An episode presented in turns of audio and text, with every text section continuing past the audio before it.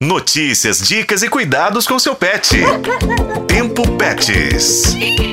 O inverno está chegando, mas o frio do outono já afeta muita gente e, claro, afeta também os animais de estimação. Muitas pessoas têm a falsa ideia de que, por possuírem muitos pelos, os animais não sentem frio como nós.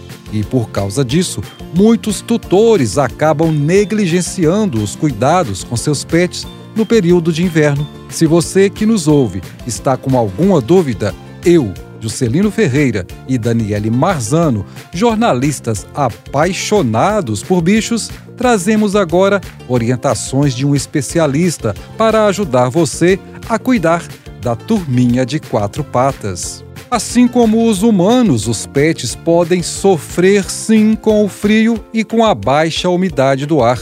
O professor de medicina veterinária do Centro Universitário de Brasília, Bruno Alvarenga, compartilha com a gente dicas importantes para garantir o bem-estar dos pets durante esse período, contrariando um mito comum o especialista explica que os cães não contraem gripes com mais frequência no inverno.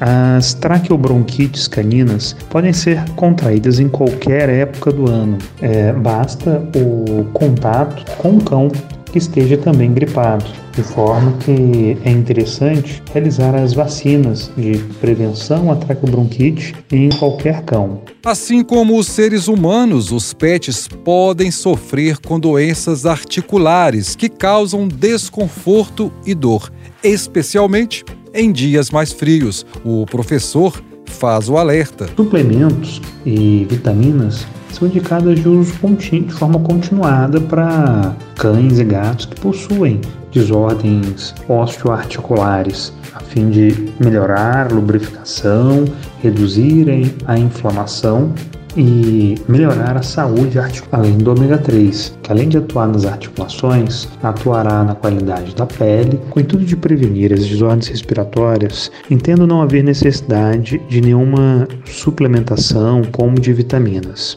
Ah, o veterinário Bruno Alvarenga frisa ser importante na temporada da seca reduzir a frequência de banhos nos cães e gatos, além de aumentar a ingestão de água e utilizar umidificadores pela casa para garantir a umidade adequada do ambiente. É interessante uma suplementação com ômega 3 tentar espaçar mais os banhos, a fim de evitar que com o ressecamento, com o surgimento de pequenas rachaduras na pele, se previna o advento de doenças cutâneas. O veterinário considera essencial manter a casa limpa e evitar exposição à poeira, especialmente proveniente de reformas que podem ser muito comuns nessa época em que não chove e que pode causar alergias e problemas dermatológicos nos animais. Bom, com essas dicas do professor de medicina veterinária do Centro Universitário de Brasília, Bruno Alvarenga, e a atenção de sempre,